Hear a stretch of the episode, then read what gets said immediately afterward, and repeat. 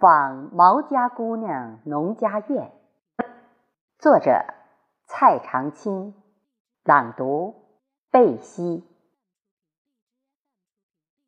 呼吸你书香的气息，景仰你的毛香传奇，带着对毛香姑娘和农家小院的向往，背上行囊，千里万里，我追寻你到百里。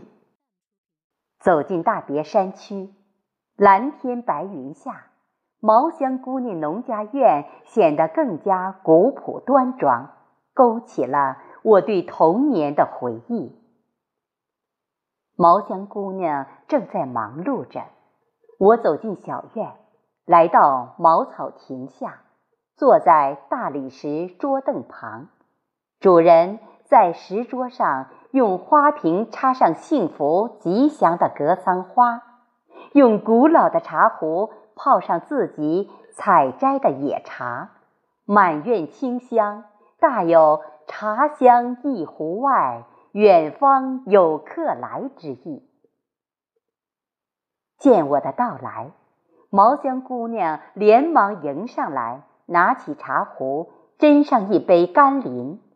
我先闻其香。后尝其味，清香爽口，沁人心脾。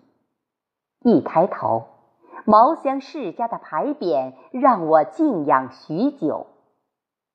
对面瓦房墙壁上的农器具，把我融入到了这农耕文化的氛围之中，体验原汁原味的乡土气息。草垛下的狗儿。对我这一次的到来是那样的亲切，摇着尾巴和我亲近。上一小坡是原始的石器作坊，石磨和石冲都是主人用来捣磨毛香米粉的，这样加工才不失其原味。毛香姑娘钟情于绿色的饮食理念。让人品味了乡愁。客厅里、接待桌上摆放的这些曾经抛弃的所谓杂物，在这里成了乡土文化的展品，而这些都是主人历经艰辛得来的。主人从小酷爱毛香，擅长制作毛香粑而得名。所做菜肴全部是地道农家菜，独具风味，满院飘香。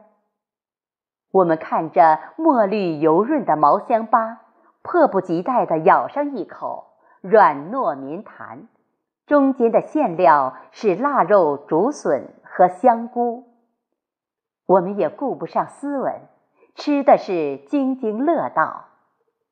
味至浓时最相思。任凭时光荏苒，小院的所有味道都值得回味。